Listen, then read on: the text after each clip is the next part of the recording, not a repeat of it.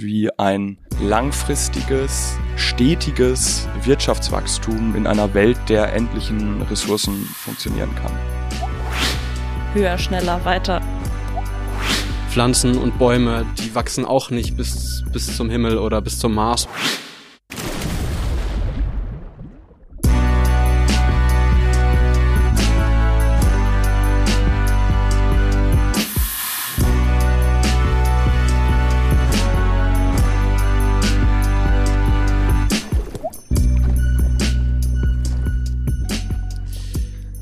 Moin und herzlich willkommen zu einer neuen Folge Sturm und Tatendrang.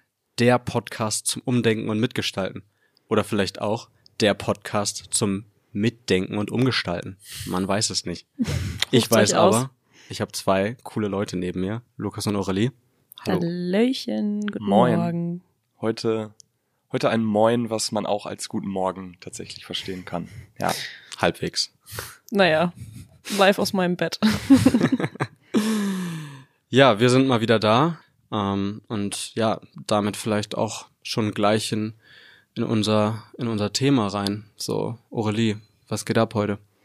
Wir sprechen heute über Postwachstum. Aufregend. ähm, ja, das baut so ein bisschen auf oder beziehungsweise knüpft sich sehr gut an an unsere letzte Folge, in der es um Suffizienz ging. Ähm, Suffizienz, eine Nachhaltigkeitsstrategie und eine sehr, sehr wichtige. Und wenn man Suffizienz, aber auch mitgedacht mit den anderen Strategien ähm, strukturell denkt, und wir wollen ja strukturell denken, ähm, kommen wir notgedrungenerweise auf die Ansätze der Postwachstumsgesellschaft, Postwachstumsökonomien. Vielleicht noch, das gibt's auch Degrowth im Englischen oder Decroissant im Französischen. Decroissance. Decroissance, nichts mit Brötchen zu tun. ähm, aber vielleicht nochmal das deutsche Post heißt nach und Wachstum, Wachstum. Das heißt, ne, was kommt nach dem Wachstum? Was ist denn falsch an Wachstum? Und zusätzlich zu, zu dem Bezug zur, zur Suffizienz-Folge, äh, Folge, also unserer letzten Folge, ähm, musste ich bei der Vorbereitung der heutigen Folge auch stark an unsere äh, erste inhaltliche Folge denken zum, zum Thema multiple Krise von äh, Ulrich Brandt. Ich weiß nicht, ob sich da draußen Menschen äh, vielleicht sogar noch daran erinnern, was äh, laut ihm ähm, also laut seiner sozialwissenschaftlichen Analyse der Ursprung einer ganzen Brei Bandbreite aktueller Krisen war. Stichwort da ist ja die ähm, fossilistisch-kapitalistische Produktions- und Lebensweise. Sag das dreimal hintereinander. Schnell. Und äh, daran schließt für mich eben die, ja, also durch die Wachstumskritik an eben dieser Produktions- und Lebensweise das heutige Thema Postwachstum sehr schön an. Vielleicht noch ganz kurz, wir haben das große Glück, dass wir bei der Produktion der heutigen Folge stark unterstützt wurden. Wir konnten einen ersten Gast für ein längeres Gespräch ähm, gewinnen. Dieser Gast bringt sehr, sehr viel Expertise zum Thema mit und wir werden heute versuchen, entlang Unterschiede, äh, unterschiedlicher Ausschnitte aus unserem Gespräch mit ihm unsere Idee von, Post, äh, von Postwachstum hier zu entwickeln, zu besprechen. Ich freue mich drauf. Dann würde ich mal sagen, los geht's. Ja, grundlegend für ähm, Postwachstumsansätze ist eine Wachstumskritik.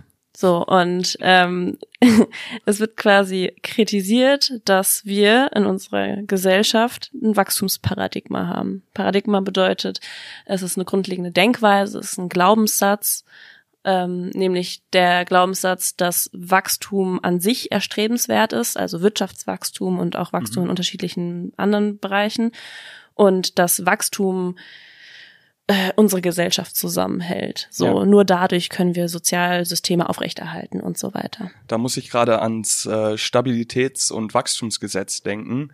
Ähm, umgangssprachlicher aus dem, aus dem Bereich der BWL kenne ich das unter dem Begriff des magischen Vierecks. Ähm, das ist letztlich tatsächlich die in einem Gesetz und dann eben auch entsprechend äh, politisch ähm, ja konstituierten äh, Wirtschafts- oder vier wirtschaftspolitischen Hauptziele, die da definiert werden.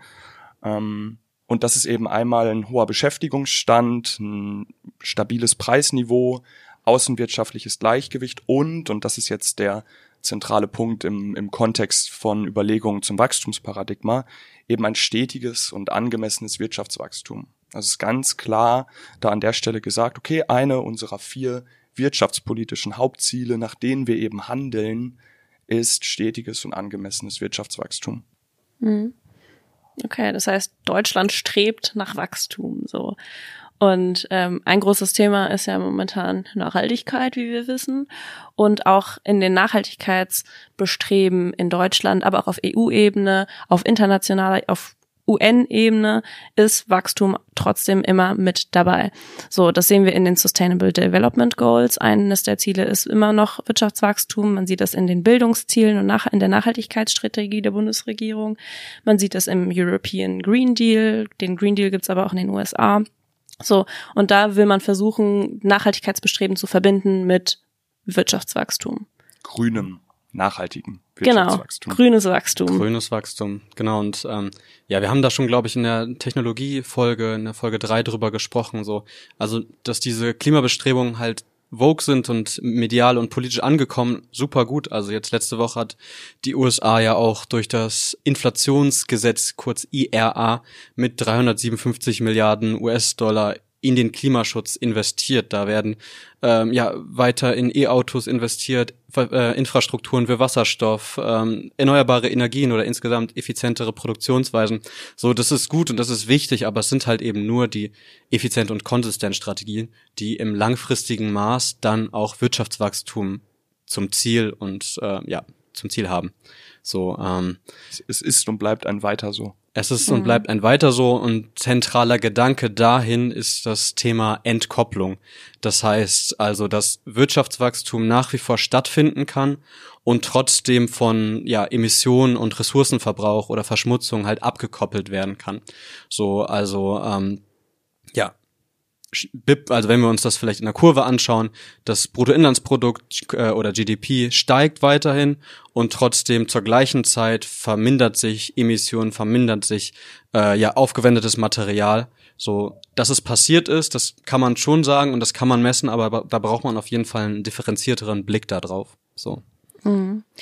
Voll, weil Entkopplung ist ja auch ähm, echt immer ein Argument dafür, oder viele nutzen es als Argument zu sagen, grünes Wachstum ist möglich, wir können Wirtschaftswachstum ökologisch und nachhaltig und sozial gerecht gestalten, indem wir durch technologischen Fortschritt hier ein kleiner äh, Callback zu unserer Technologieoptimismus-Folge, dass dadurch wir einfach weiter so machen können.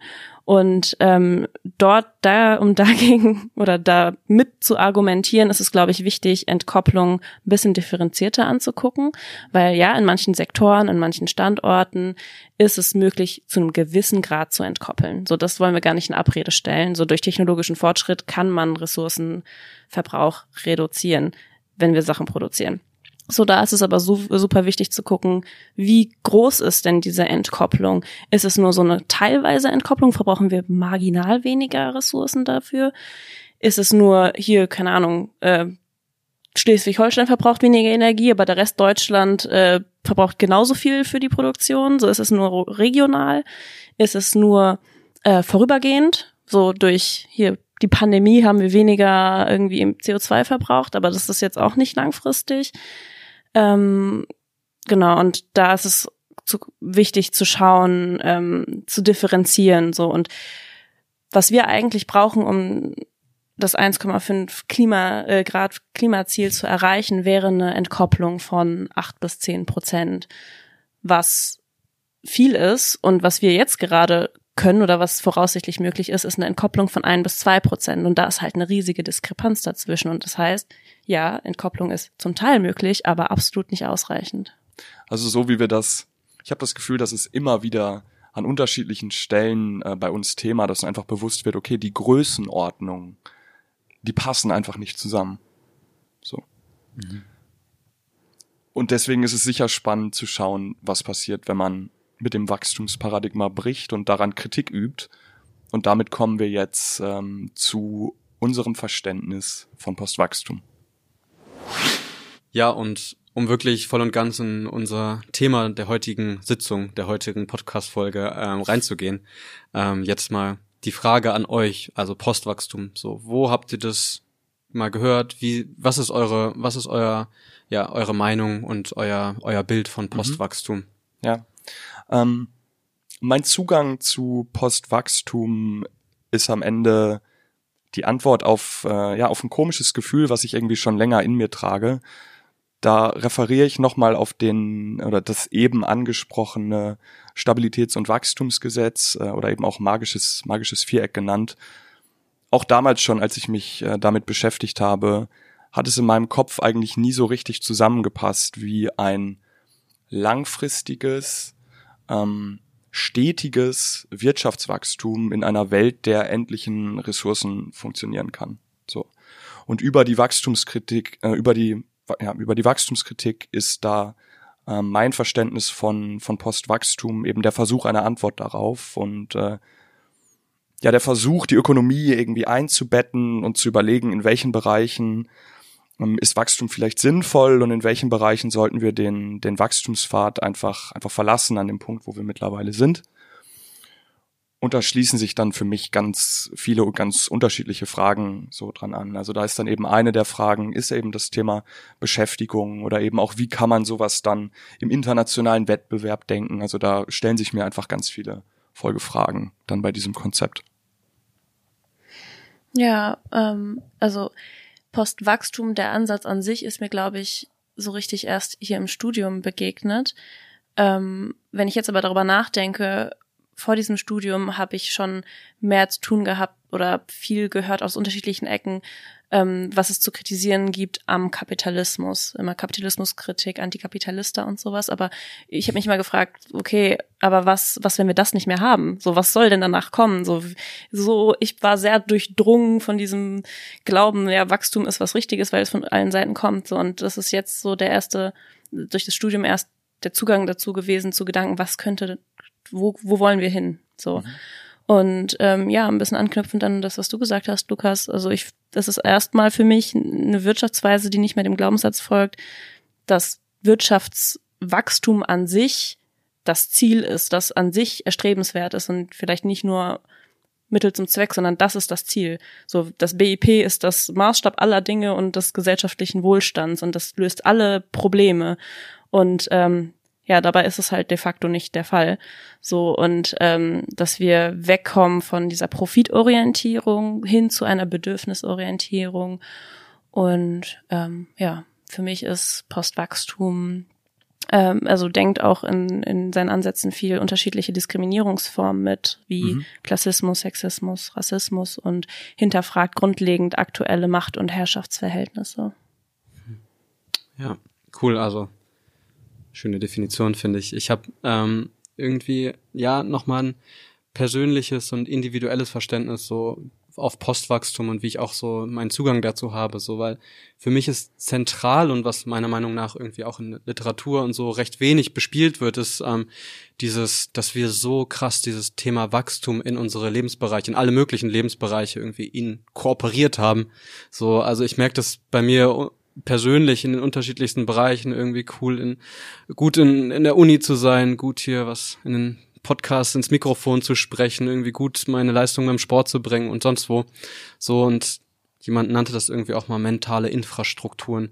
So die ähm, natürlich ist es wichtig oder ich finde es auch cool, was zu lernen und mich weiterzuentwickeln. Ähm, und das ist auch wichtig, aber da muss es irgendwie auch eine Grenze geben. Also ich weiß nicht, mhm. Pflanzen und Bäume, die wachsen auch nicht bis, bis zum Himmel oder bis zum Mars oder so, sondern die haben auch in ihrer DNA irgendwie drin so und so viel Meter und da nicht drüber. Also der höchste Baum, mhm. äh, Küstenmammutbaum, 115 Meter im Nationalpark. Mhm. Und das auch nur in einem gewissen Tempo so. Ja, genau, genau. So das manchmal ist Größe einfach auch gefährlich so und ähm, deshalb ist es für mich einfach auch wichtig, in Politik oder in, ähm, ja, in Lebensbereichen auch mal darüber nachzudenken und diesen Gedanken zu haben, okay, wo ist vielleicht auch mal Ende und was für Lebensbereiche, die vielleicht nicht unbedingt lebensfördernd sind, sollten wir vielleicht nicht unbedingt komplettes Freiheit zum Wachsen lassen. Hm. Ja, da merkt man auch voll, so wie dieses höher, schneller, weiter aus der gesellschaftlichen Ebene auf die persönliche Ebene übertragen wird, wie wir das voll in uns haben. Und voll. ja, da kommt wieder die Frage nach dem guten Leben, nach dem rechten Maß ins Spiel. Voll liebe Grüße an äh, das Mars-Projekt von Elon Musk. Muss ich gerade dran, muss ich gerade dran denken, bei diesem äh, schönen Bild, was du da gezeichnet hast, Julian. Ja. Ähm, ja, cool. Also zum Abschluss von dieser, vielleicht ein, von diesem Einstieg ähm, und diesen Überleit Überlegungen, äh, eine Überleitung vielleicht zu unserem derzeitigen oder zu unserem heutigen Gast zu dieser Folge. Ähm, da würde ich gerne eine kleine Passage aus seiner Publikation vorlesen, wo ich finde, das ist sehr passend und äh, trifft eigentlich so in kurzen Sätzen die Idee von Post Postwachstum. Ähm, deshalb werde ich das jetzt mal eben kurz vorlesen. Wachstum ohne Naturzerstörung sei eine Illusion. Daher werde in den Industrieländern eine Schrumpfung und Deprivilegierung bestimmter Gruppen notwendig sein. Das bedeutet auch, dass auf Annehmlichkeiten verzichtet werden müssen, an die man sich gewöhnt habe. Die notwendige Transformation zu einer Postwachstumsgesellschaft müsse friedlich stattfinden und von unten kommen. Sie liefe auf die Überwindung des Kapitalismus hinaus und Geschlechtergerechtigkeit müsse dabei ein zentrales Thema und Grundkonsens sein. Es erfordere ein Zusammendenken von kritischen und emanzipatorischen Theorien. Eversberg und Schmelzer 2016. An dieser Stelle stelle ich unseren heutigen Gast vor, der gerade von, von Julian schon zitiert wurde. Das ist äh, Matthias Schmelzer. Wir kennen Matthias aus unserem Seminar Postwachstum des aktuellen Semesters äh, Varianten der Zukunft. Matthias ist wissenschaftlicher Mitarbeiter am Institut für Soziologie äh, in Jena. Und ich lese einfach mal gerade kurz ein paar der Arbeitsbereiche vor, äh, zu denen er so forscht. Das ist Sozial- und Wirtschaftsgeschichte, internationale politische Ökonomie, Neoliberalismus, Wachstumskritik und Degrowth. Ähm, und eben auch an der Stelle fällt nochmal unser Lieblingsbegriff, äh, die sozialökologische Transformation. Matthias hat einen äh, Hintergrund äh, aus dem Netzwerk äh, Attack. Das ist ein Netzwerk aus Verbänden und Initiativen, die sich für die demokratische Kontrolle der Finanzmärkte äh, stark machen und dort Kritik an der Globalisierung üben und die sozialökologische Gerechtigkeit in den Fokus rücken. Teil seiner Arbeit ähm, ist auch viel Vernetzungsarbeit, äh, die er leistet, ähm, viel auf äh, Konferenzen und ansonsten kennt man ihn durch unterschiedliche sehr prominente Veröffentlichungen eben im Postwachstumskontext. An der Stelle einmal kurz genannt, äh, sehr prominent äh, The Future is Degrowth, A Guide to a World Beyond Capitalism oder auch im, im Rahmen seiner Zusammenarbeit mit dem Konzeptwerk Neue Ökonomie, jetzt kürzlich erschienen äh, Degrowth und Strategy wo auch dann strategischere Perspektiven zum, zum Thema Postwachstum eingenommen und besprochen werden. Und genauso wie uns haben wir auch Matthias gefragt, ähm, was sein Zugang zum Thema Postwachstum ist und was die für ihn zentralen Überlegungen an dieser Stelle sind.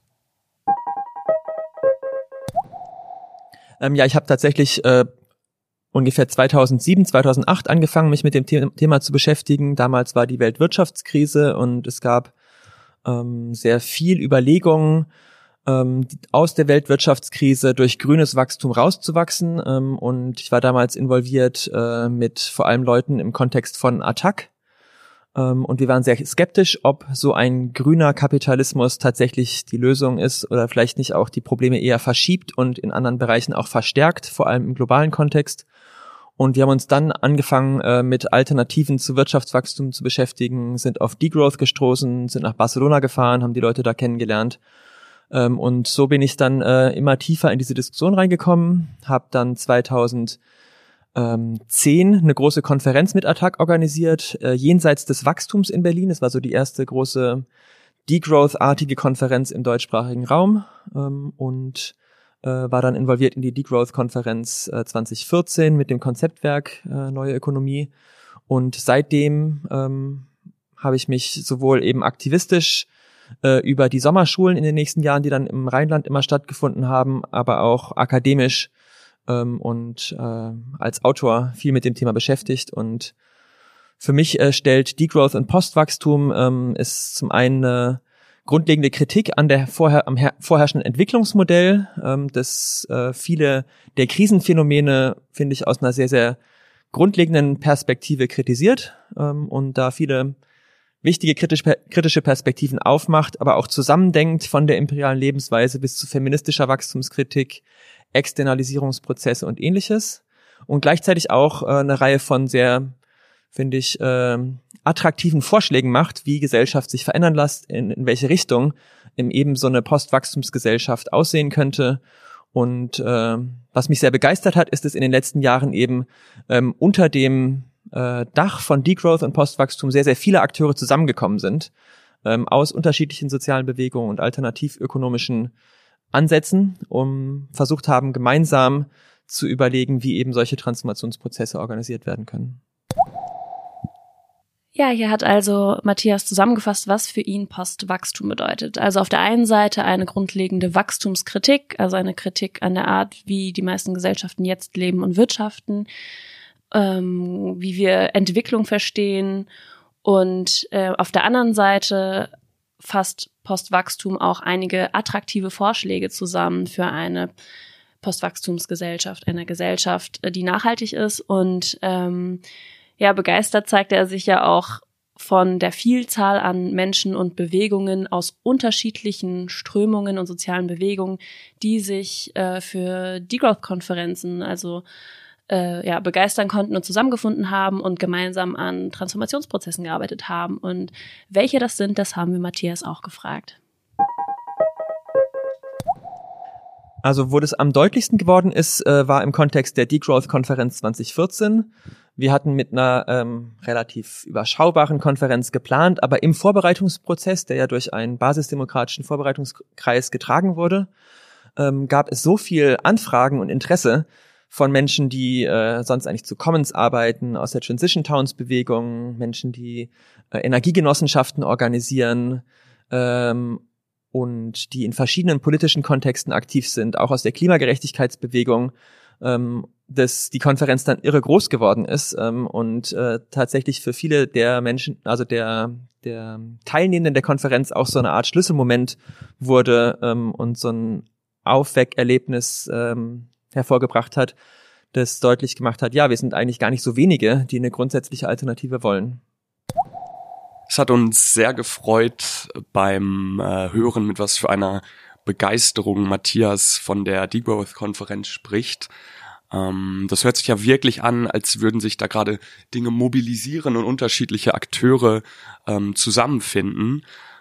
Eine kurze äh, begriffliche Erklärung. Äh, Matthias verwendet den Begriff äh, basisdemokratisch organisiert.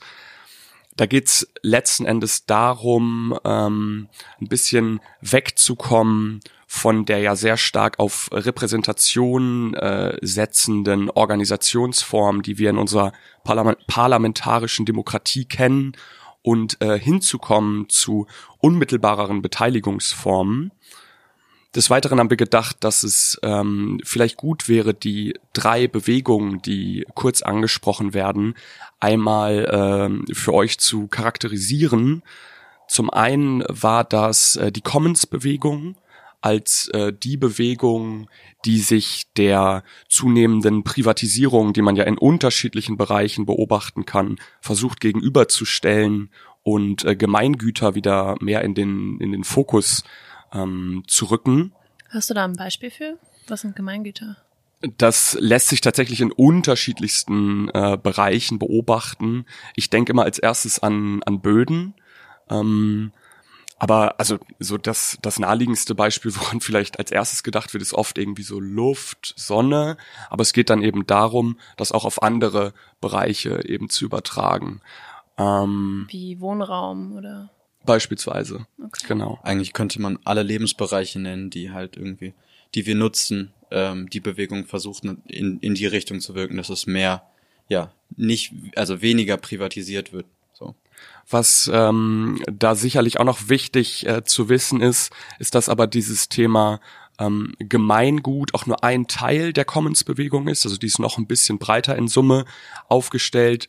Da geht's auch um äh, neue Formen von, von Eigentum, die kollektiv gestaltet werden oder beispielsweise auch die, die Sharing Economy äh, kann auch als Teil der, der Commons-Bewegung begriffen werden. Also es geht letzten Endes um äh, selbstorganisierte, bedürfnisorientiertere Prozesse äh, und neue Logiken im, im Bereich Markt und Staat, die eben von den Akteuren der Commons-Bewegung versucht werden äh, zu etablieren.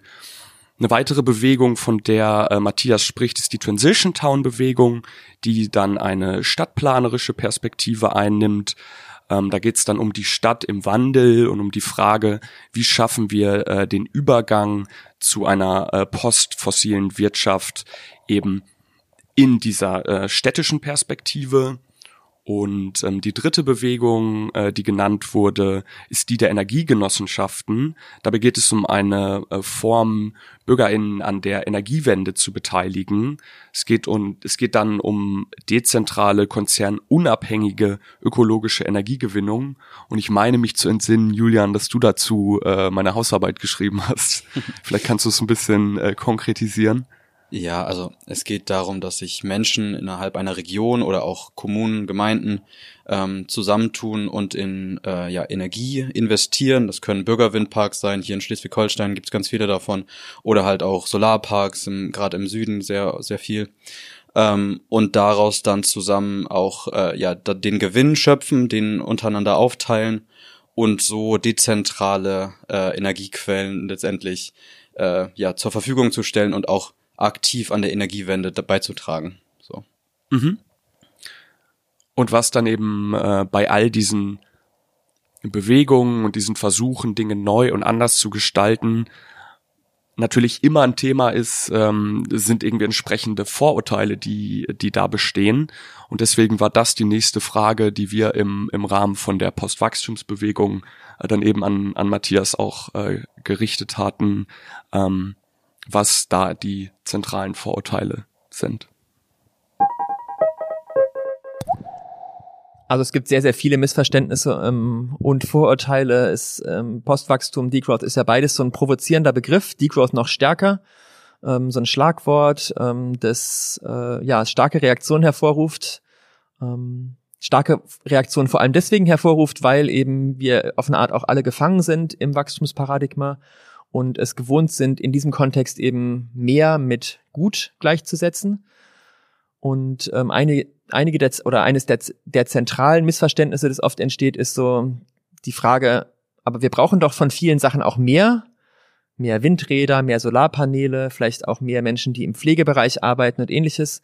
Ähm, und da ist es wichtig klarzustellen, dass Degrowth eben nicht der Vorschlag ist, von allem insgesamt die Wirtschaft so zu reduzieren, dass von allem weniger äh, produziert wird und dass alle wirtschaftlichen Aktivitäten zurückgefahren werden, sondern da stark zu differenzieren und darüber bewusste demokratische Entscheidungen zu treffen, wo im Prinzip auch äh, selektive äh, Prozesse des äh, Prosperierens und äh, vielleicht auch Wachsens in einer bestimmten Form notwendig und sinnvoll sind, weil eben Gebrauchswerte hergestellt werden auf eine nachhaltige Art und Weise. Aber gleichzeitig auch die Bereiche, wo im Prinzip gerade sehr, sehr viel hergestellt wird, was aber vielleicht nicht die richtigen Sachen sind. Denken wir nur an SUVs beispielsweise oder das ganze Thema rund um geplante Obsoleszenz, ähm, also Produktion, die eigentlich nur für Profite und den Markt, dem Prof Profiten und dem Markt dient, aber nicht wirklich Bedürfnisse befriedigt, aber eben auch die fossilen Sektoren, die sich nicht in der angemessenen Frist dekarbonisieren lassen ähm, Individualverkehr und Flugverkehr, in den Bereichen eben Prozesse des, äh, des, der Rückentwicklung auch gesellschaftlich zu organisieren. Ein zweites Missverständnis, was in vielen Diskussionen aufkommt, ist äh, die Angst, dass Degrowth äh, so eine globale Schrumpfung vorschlägt. Und auch das ist ein Missverständnis. Degrowth bezieht sich sehr, sehr explizit auf die Länder, in denen äh, die imperiale Lebensweise vorherrscht, Länder, die im Prinzip auf Kosten anderer leben oder auch Länder, in denen eben überschüssige Emissionen ähm, anfallen. Die reichen Länder des globalen Nordens, die Länder auch, die die Kapazitäten aufgebaut haben in den letzten Jahrhunderten von ähm, Entwicklung, ähm, um mit ähm, dem äh, mit einem Rückgang der Wirtschaftsproduktion auch umzugehen. Das sind die Länder, die eben äh, tatsächlich äh, so eine Degrowth-Prozesse brauchen, um in den Rahmen von äh, gerechter äh, von gerechten Emissionen zurückzukehren. Ähm, die Grund äh, die Grundstoßrichtung ist eine globale Gerechtigkeitsperspektive. Ähm, dieses Degrowth in den Ländern des globalen Nordens zielt darauf ab, Entwicklungsraum zu schaffen für auch materielle Entwicklung in den Ländern des globalen Südens ähm, und differenziert insofern sehr, sehr stark und ist in keinem Fall dagegen, dass äh, Solarpaneele, Krankenhäuser, aber vielleicht auch Straßen ähm, in den Ländern des globalen Südens gebaut werden und es da auch äh, materielle Wachstumsprozesse gibt, die selbst selbstbestimmt, selbstorganisiert natürlich ähm, möglichst ablaufen sollten. Ja, Matthias macht hier grundlegend zwei ähm, Vorurteile auf und stark. Ähm, das erste fand ich ganz spannend, versucht er so diese starken Reaktionen auf Postwachstum zu ergründen. Ähm, und das ist das Paradigma, in dem wir alle drinstecken, dass wir mehr mit gut oftmals ja verwechseln und deshalb denken, okay, wenn wir von irgendetwas nicht mehr haben, ist es dementsprechend halt schlechter oder nicht so gut. Ähm, und da versucht er klar zu sagen, okay, ja, natürlich, wir brauchen auch in bestimmten Bereichen Wachstum. Also man spricht da auch von selektivem Wachstum oder das Prosperieren, also dass es keine pauschale Schrumpfung gibt und Branchen natürlich ähm, ja vermindert werden müssen, aber auch Branchen äh, ja größer werden und ja ähm, wachsen. Also da könnte man Gesundheit reinzählen, da könnte man Bildung reinzählen, da könnte man natürlich erneuerbare Energien reinzählen und diese, diese Entscheidung soll auch, Lukas hat es vorhin genannt, ähm, basisdemokratisch entschieden werden, also was schrumpfen und was rück, äh, ja, was wachsen soll. Ähm, oder auch zum Beispiel Sachen wie die geplante Obsoleszenz, das hat er genannt. Ähm, das ist die äh, von den Unternehmen mutwillige vorzeitige Veralterung von von äh, Technik oder von von Sachen, die dann neu gekauft werden, wo neuer Umsatz gemacht werden soll, das kann man natürlich auch theoretisch ähm, stoppen. Ähm, das zweite, das zweite Vorurteil nennt er äh, auf der globalen Perspektive, äh, dass oftmals die also die Frage gestellt wird, okay, was ist mit Ländern des globalen Südens, die vielleicht noch nicht so entwickelt sind, was wirtschaftliche Aktivität angeht, sollen wir die auch begrenzen? Ähm, da sagt er natürlich, ist Postwachstum dreht sich vor allem um die Industrieländer, die in den letzten Jahrhunderten durch ihre imperiale Lebensweise oftmals äh, ja schon so viel Klima, also Klimaemissionen ausgestoßen haben, so viel jetzt auch noch äh, ja ausstoßen, dass da vor allem es darum geht, die zu, zu reduzieren und zu einer ja, globalen Gerechtigkeit so zu führen. Ja, voll. Also äh, es geht wirklich darum, ähm, dass bestimmte Länder, die quasi über ihr Budget hinaus wirtschaften und ihre Produktion auslagern und eigentlich auch die Länder des globalen Südens noch so äh, neokolonial ausbeuten, dass äh, die quasi zurückfahren müssen mit ihrem Konsum und ihrer Produktion. Und ähm, gleichzeitig, und es ist auch was, was ich bei der Suffizienzfolge, glaube ich, immer gesagt habe, es geht nicht nur um die Obergrenzen von Kon Konsum, die wir ähm, einhalten müssen, sondern auch um Untergrenzen. Also was ist das Mindestmaß, was Menschen oder ein Land, eine Gesellschaft braucht für ein gutes Leben, für Gesundheit und so weiter. Das heißt, äh, wir im globalen Norden brauchen im Fokus auf unsere Obergrenzen und müssen aber auch respektieren, dass in anderen Ländern ähm, dann quasi noch in bestimmten Sektoren gewachsen werden muss, also auch materielle Zuwächse noch. Und da vor allem auch die, das Selbstbestimmt stimmt sozusagen lassen. Also wir sagen jetzt, okay, Postwachstum ist äh, das globale Maß, ähm, aber diese Länder, die oftmals ja von unseren Entscheidungen irgendwie betroffen waren, die auch ja von alleine deren Entscheidungen zu treffen, in einem bestimmte, in eine bestimmte, in eine bestimmte Richtung zu wachsen. So. Ja, wir haben jetzt viel Theoretisches, viel, äh, viele Konstrukte ähm, darüber gesprochen, viel im Kopf. Ähm, jetzt soll es mal im nächsten Blog um ein, ja, ein praxisorientierteres Verständnis von Degrowth und Postwachstum gehen. Das heißt, wie kann Postwachstum ja in der Praxis funktionieren, auf welche Gesellschaftsbereiche kann es angewendet werden und ähm, genau da hören wir jetzt einfach nochmal Matthias Ausführungen zu diesem Thema. Also es gibt eine Vielzahl von äh, Kontexten, in denen Menschen nach Postwachstumsprinzipien wirtschaften, ähm, vor allem auf der lokalen Ebene, ähm, teilweise auch mit Begrifflichkeiten von Postwachstum, aber oft eben auch gar nicht. Es gibt ähm, Energiegenossenschaften, es gibt Unternehmen der solidarischen Ökonomie, es gibt äh, die ganzen Bereiche des Commonings, ähm, wo Menschen Gemeingüter organisieren und sich entsprechend äh, zusammenschließen. Es gibt solidarische Projekte der solidarischen Landwirtschaft, Transition Towns und ähnliches, wo im Prinzip in den äh, vielleicht gesellschaftlichen Nischen Praktiken ausprobiert und damit experimentiert wird, die nicht unbedingt äh, auf Wachstum angewiesen sind oder auch wachstumsabhängig sind.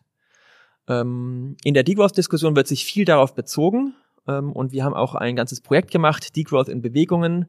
Äh, das lässt sich auch online finden auf der Webseite vom Konzeptwerk Neue Ökonomie mit einem entsprechenden Buch, wo wir versucht haben, eben eine äh, äh, Gespräch mit ähm, Aktiven aus diesen verschiedenen Kontexten zu organisieren, darüber, was so Lessons learned sind, was vielleicht auch äh, äh, diese Perspektiven von Degrowth lernen können und andersrum Degrowth von solchen konkreten Projekten lernen kann. Da sind sehr, sehr viele spannende Dinge dabei herumgekommen. Ähm, und es wird deutlich, dass es eben auf dieser lokalen Ebene schon viele Degrowth-Praxen gibt, die aber gegen große äh, systemische Hürden rennen, weil im Prinzip der, äh, der gesellschaftliche Kontext so organisiert ist, dass die Anreize immer gegen diese aus, gegen die Ausweitung dieser Projekte gehen.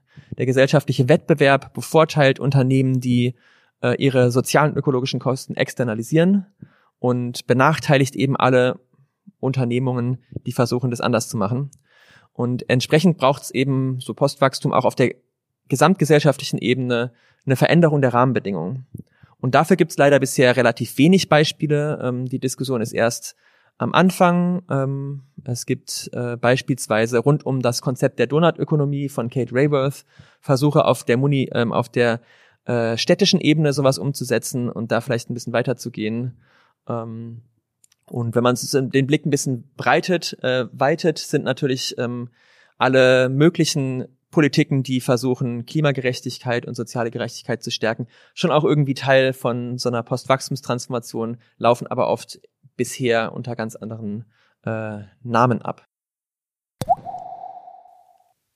Hier wird jetzt sehr, sehr deutlich, dass Postwachstum in der Praxis bisher in erster Linie auf lokaleren, kleineren Ebenen stattfindet, oftmals auch in, in der Nische noch drinsteckt und was wir in der Nachbereitung sehr spannend fanden, ist, dass Matthias davon spricht, dass das teilweise bewusst oder eben auch unbewusst eben unterhalb dieses äh, Namens Postwachstum äh, stattfindet. Also da besteht sicherlich noch ähm, Potenzial, dieses Thema Postwachstum noch ein bisschen prominenter zu machen und, und Dinge da zusammenzuführen. Ansonsten ähm, wird ganz, ganz deutlich, ähm, wie schwer es Postwachstumsbewegungen in unserer gegenwärtigen Gesellschaft, in der Art und Weise, wie wir organisiert sind, äh, eben haben. Dadurch, dass äh, der, der Wettbewerb, in, in dem wir drinstecken, da einfach an ganz vielen Stellen ähm, Hürden schafft und die entsprechenden Bewegungen benachteiligt. Also ganz klar äh, die Forderung, wenn wir äh, hin möchten in gewissen Bereichen der Gesellschaft äh, in Richtung Postwachstumsgesellschaft, ähm, dann gibt es eben Rahmenbedingungen, die, die strukturell verändert äh, werden müssen. Wenn es dann jetzt darum geht, äh, wo tatsächlich schon, schon Dinge passieren, äh, Matthias hatte auch von, von der städtischen Ebene explizit gesprochen, ähm, können wir einen Blick auf das, auf das Netzwerk äh, Deal empfehlen. Deal steht dabei für Donut Economic Action Lab. Ähm, und da kann man eine Karte einsehen, wo bestehende Aktivitäten, die sich so in diesem Kontext von Postwachstum tummeln, wo man die eben einsehen äh, und finden kann und, äh, und nachlesen kann. Das sind so zwei Bereiche auf dieser Website, die da in erster Linie angeboten werden. Da geht's einmal um den Bereich der Stories, also wo man eben einfach positive Beispiele finden und, und lesen kann. Und es werden aber auch Open Access ähm, Tools zur Verfügung gestellt, äh, mit deren Hilfe man Dinge analysieren kann, wenn man sich auf, auf den Weg in, in Richtung Postwachstum machen möchte. Ähm, zu nennen als äh, zwei Positivbeispiele sind da die, die Städte Amsterdam und äh, Kopenhagen, die da sehr, sehr aktiv sind und die für sich selber ähm, so ein bisschen so einen wirtschaftlichen äh, Neubeginn auch heraus aus der, aus der Pandemie ähm, jetzt gerade machen möchten, nach eben diesen, diesen neuen ähm, ja, neuen Ideen und, und Gedanken der Donutökonomie slash ähm, ja, Postwachstumsüberlegungen. Ich glaube, es ist super ähm, cool, sich so Positivbeispiele anzugucken, was denn schon möglich ist im Hier und Jetzt, damit es nicht so abstrakt bleibt. Ich denke auch. Wir schmeißen das auf jeden Fall in unser Literaturverzeichnis. Mhm. Schaut gern vorbei, wenn euch, wenn euch das interessiert. Ähm, und da verlinken wir auch die Literatur, die ähm, Matthias äh, vor, äh, Dings genannt hat. Auf jeden Fall. Ähm, genau, und im nächsten Part war dann jetzt eben genau dieses Thema Rahmenbedingungen. Was muss ich, was muss ich verändern, damit äh, Postwachstumsbewegungen eine realistische Chance haben, äh, sich weiterzuentwickeln und zu, zu entfalten. Ähm, Thema. Im Rahmen der Postwachstumsdiskussion und der Degrowth-Forschung gibt es äh, sehr, sehr viele Vorschläge dazu, wie eben die Rahmenbedingungen verändert werden müssen. Äh, eine Reihe der Vorschläge sind ähm, Vorschläge, die vielleicht auch gar nicht so anders sind, als die sonst in der Klimagerechtigkeitsdiskussion im Vordergrund stehen. Das sind eigentlich Vorschläge, die darauf abzielen, Emissionen schnell zu senken und es auf eine sozial gerechte Art und Weise.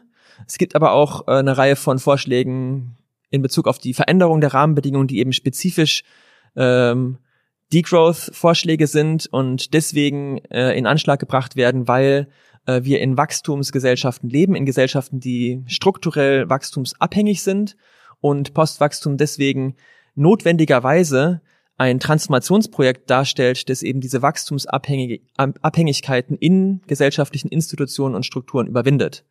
Von dem Arbeitsmarkt bis zur Art und Weise, wie wir Renten, Rentensystem, Gesundheitssystem organisieren, das Schulsystem finanzieren, aber auch äh, das Geldsystem insgesamt und ähnliches. Auf all diesen Ebenen und Institutionen gibt es Wachstumsabhängigkeiten und äh, die führen dazu, dass eben Degrowth-Prozesse in diesen wachstumsabhängigen Strukturen krisenhaft verlaufen, Stichwort Rezession. Und Degrowth ist im Prinzip das Gegenteil und versucht eben diese Wachstumsabhängigkeiten zu überwinden. Es ist ein riesengroßes Feld an äh, Vorschlägen, die von der Arbeitszeitverkürzung für alle bis hin zu sozialökologischer Steuerreform, äh, Maximaleinkommen und ähnlichen Vorschlägen reichen. Ähm, das lässt sich jetzt in so einem Podcast äh, schlecht kurz zusammenfassen, ähm, aber es gibt eben eine sehr, sehr breite äh, Basis an Literatur mittlerweile, die, glaube ich, konzeptionell ganz gut darstellen kann, wie äh, die Rahmenbedingungen für so eine Transformation eigentlich aussehen könnten. Ja, Matthias spricht also an, dass es ganz viele Vorschläge gibt im Postwachstumsdiskurs. Einerseits ähm, geht, gibt es Vorschläge, Rahmenbedingungen zu verändern, die die meisten schon kennen, weil sie in der Klimadebatte ganz prominent sind, sowas wie die Mobilitätswende, der Ausbau der erneuerbaren Energien, also die Energiewende und so weiter. Aber dann gibt es auch noch Vorschläge, die explizit dem Postwachstumsdiskurs zuzuordnen sind, weil sie nämlich ähm, quasi das vereint sie, dass ähm, das Ziel ist, strukturell Wachstumsabhängigkeiten, also zum, also auf institutioneller Ebene zu überwinden. Und er nennt Beispiele, dass äh, das Rentensystem, das Schulsystem, Arbeitssystem und Geldsystem wachstumsabhängig sind. Und ähm, das bedeutet, dass zum Beispiel das Rentensystem, wie wir wissen, ähm, davon abhängig ist, dass die, die jüngere Generation viel Geld verdient und viel äh, Renten, Rentensatz, Rentensteuer zahlt. Und ähm, dass es deswegen krisenhaft ist, wenn es Schrumpfungen gibt, also dass es, wenn es Rezessionen gibt. Und äh, wenn es eine Rezession in der Wirtschaft gibt, dann, dann, dann werden Arbeitsstellen gekürzt, dann kann weniger in Bildung investiert werden. Und deswegen ist es halt aktuell so, dass weniger Wachstum bedeutet weniger Sozialleistungen. Und das gilt es quasi zu überwinden. Und das ist auch das Ziel von, äh, von dem Postwachstumsansatz. Und ähm, ja, und es braucht dafür ein Zusammenspiel aus ganz, ganz vielen Maßnahmen, weil wenn wir nur eine Maßnahme umsetzen, ähm, dann kann es sein, dass es zu Rebound-Effekten kommt. Dass zum Beispiel, wenn wir Arbeitszeit verkürzen, ähm, dass Menschen dann ganz viel in Urlaub fahren und dann dafür weit fliegen und so. Und das heißt, wenn wir, äh, wir müssen alles zusammendenken, was die Effekte wären von einzelnen Maßnahmen und ähm, genau. Ähm, es braucht also grundlegende Rahmenbedingungen, die verändert werden, damit Postwachstum funktionieren kann. Und das funktioniert hauptsächlich durch ähm, Umverteilung, also durch eine Steuerreform oder Umverteilung auch auf kleinerer Ebene äh, im Sinne von Arbeitszeitverkürzung, dass Arbeitsstunden auf mehrere Menschen äh, verteilt werden können. Ähm, er spricht das Maximaleinkommen ein, dass es das Einkommen, das Profite, die aus Unternehmungen entstehen, halt auf ähm, ja, mehr Menschen oder der Öffentlichkeit zugutekommen. Also es gibt ganz, ganz viele ähm, Vorschläge, die wir ähm, in der Literatur auch ähm, euch, da werden wir euch ein paar Hinweise geben, wo ihr die nachlesen könnt. Und ähm, ja, nun mangelt es nun nicht an Vorschlägen in der Postwachstumsdebatte. Und dann haben wir den Matthias noch gefragt, wie schaffen wir es oder wie können, kann die Gesellschaft es schaffen, den politischen Willen zu, ähm, zu schaffen, damit diese ganzen tollen Vorschläge auch umgesetzt werden können.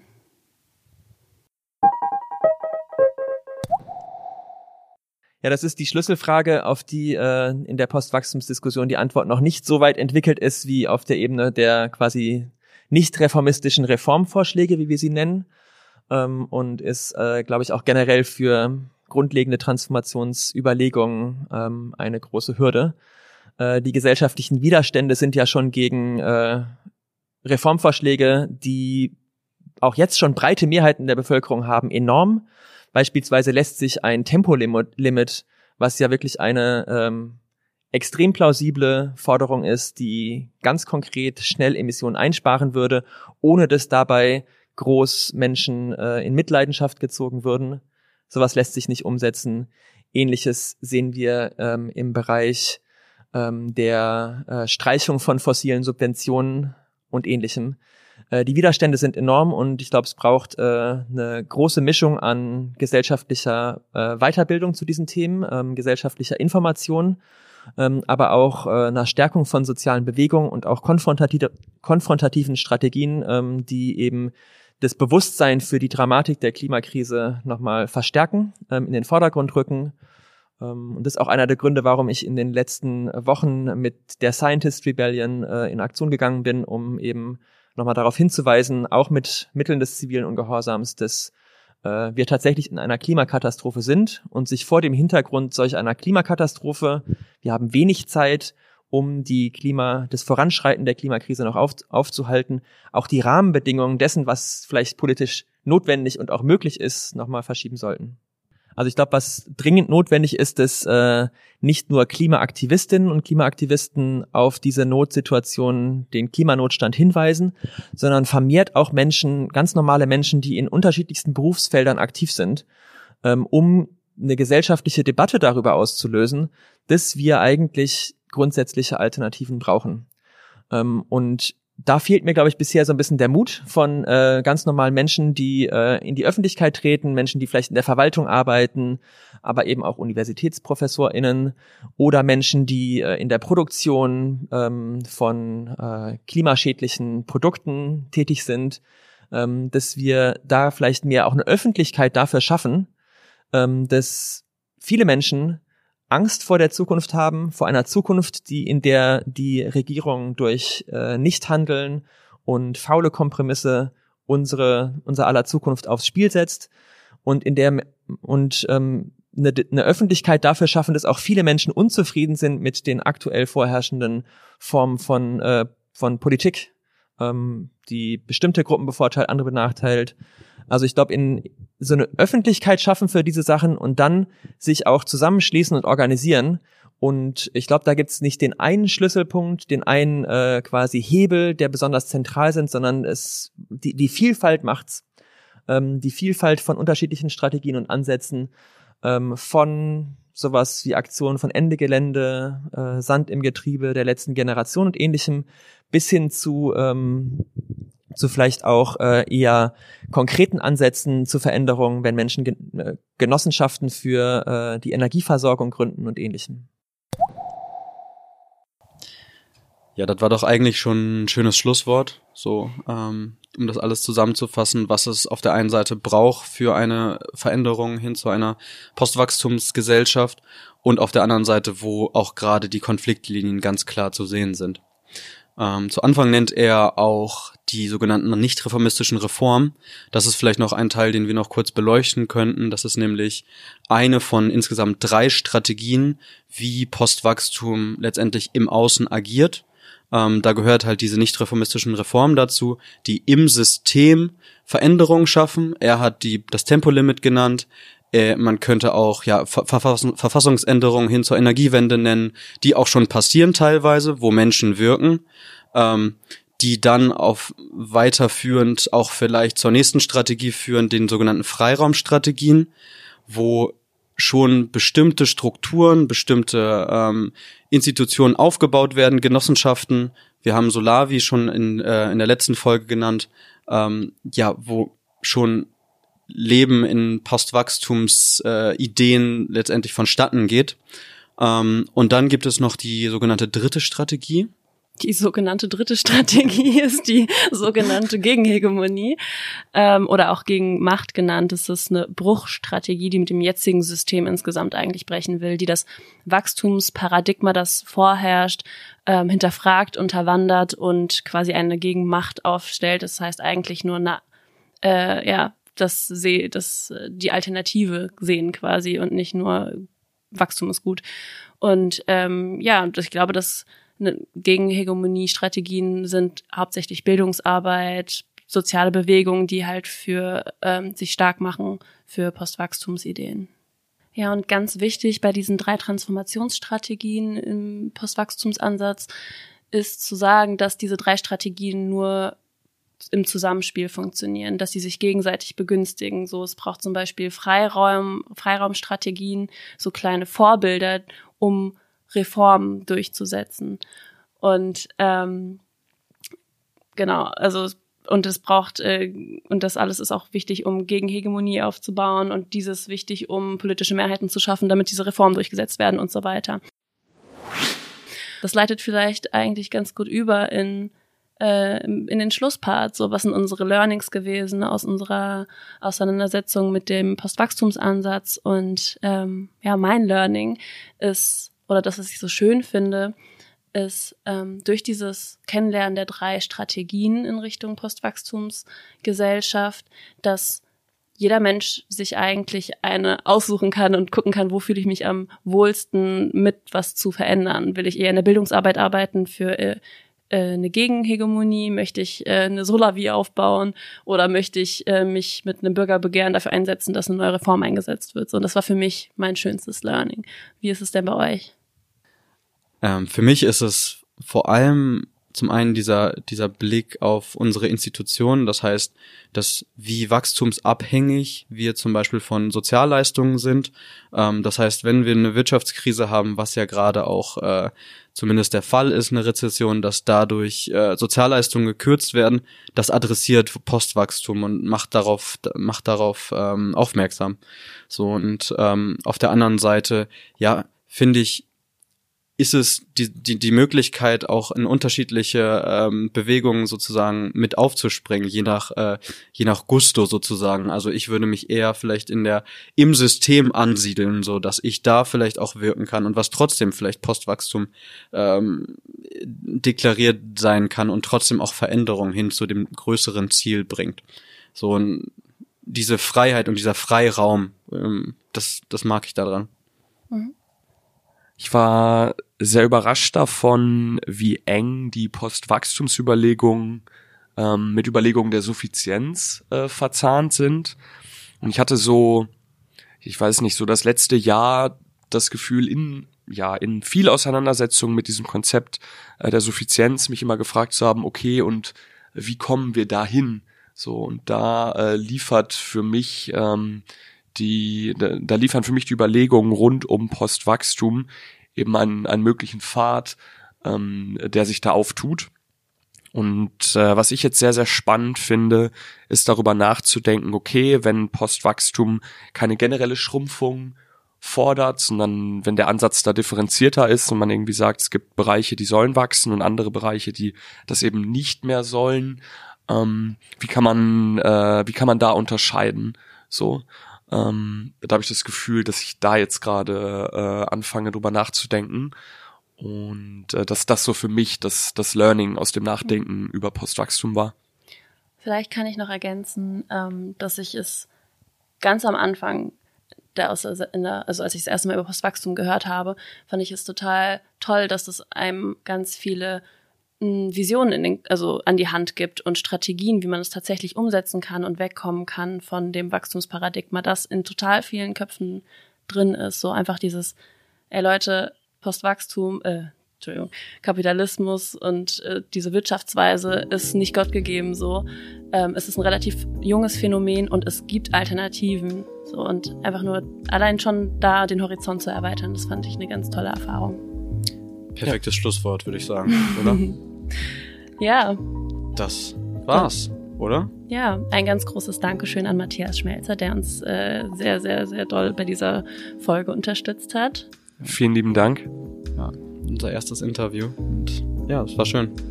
Yes. Schaut in unsere, in unser Literaturverzeichnis hinein, da wird ganz viel landen nach dieser Folge.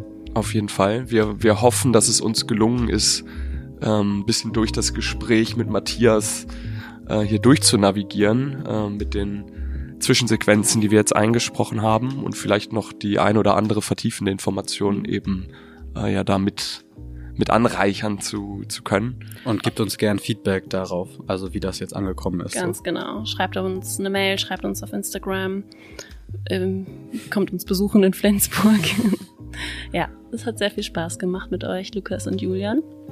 Ciao, ihr beiden. Ciao, alle da draußen. Macht's gut. Bis zum nächsten Mal.